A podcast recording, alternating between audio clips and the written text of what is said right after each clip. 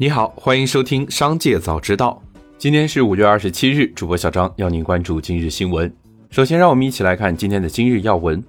五月二十六日，格力电器董事长董明珠在社交平台称，最近在网上看到裁员的现象频频发生，自己就给格力员工一个承诺：格力无论在任何困难的情况下，绝不裁员。如果到了非常困难的地步，宁可降一点工资，也不裁员。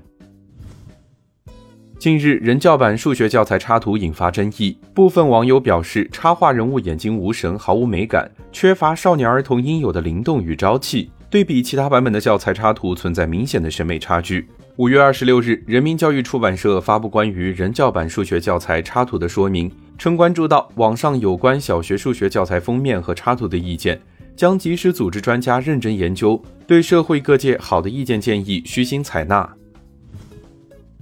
紧接着，再让我们一起来关注企业动态。五月二十六日，抖音 App 微信公众号宣布，为进一步加大未成年人保护，抖音升级预防未成年人直播消费巡航拦截机制。具体来看，如系统检测到消费账号疑似未成年人，将立即对账号弹窗，并要求实名认证。用户拒绝认证或者认证为未成年人后，消费将被系统拦截，而账号禁止在抖音充值。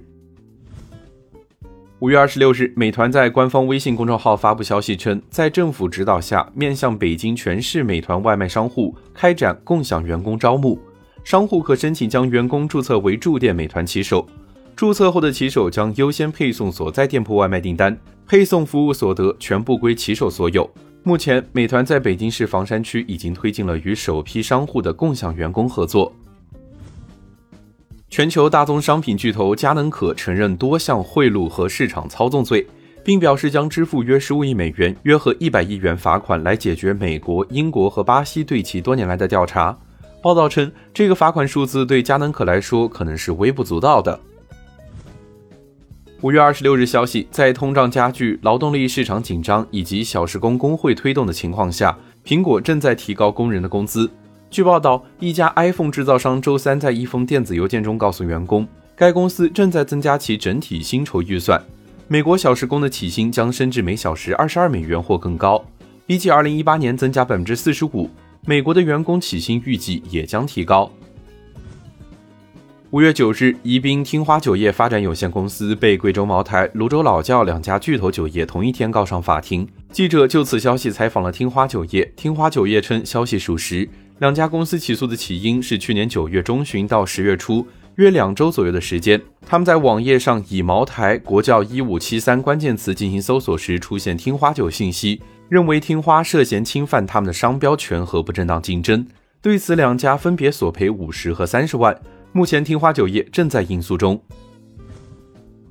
大发地产发布公告称，公司营运维持正常，集团将如常继续开展业务。大发地产紧急发公告澄清，是因为当天股价出现大跌。截至五月二十五日收盘，大发地产股价报零点九四港元，跌幅达到百分之六十六点一九，港股总市值七点七四亿元。奈雪的茶发布二零二一年业绩，公司实现营业收入达到四十二点九七亿元。较二零二零年的三十点五七亿元人民币增长了百分之四十点五。此外，经调整净利润由二零二零年的盈利一千六百六十万元变为亏损一点四五亿元。主品牌奈雪的茶贡献近百分之九十五，营收比上年增长近百分之四十二。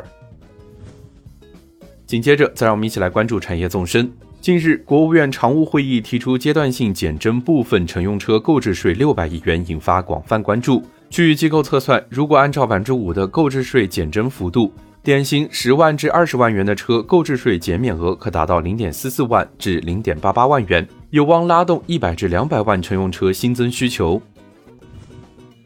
五月二十六日消息，经党中央、国务院批准，人力资源社会保障部、财政部近日印发通知，明确从二零二二年一月一日起，为二零二一年底已按规定办理退休手续。并按月领取基本养老金的企业和机关事业单位退休人员提高基本养老金水平，总体调整水平为二零二一年退休人员月人均基本养老金的百分之四。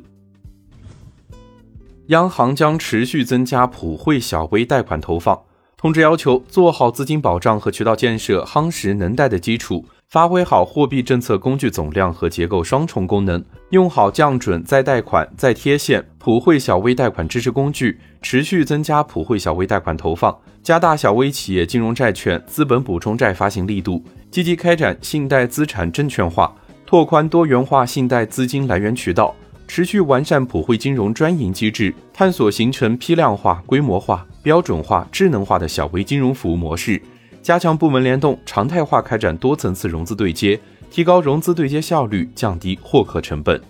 以上就是今天商界早知道的全部内容，感谢收听，让我们下次再会。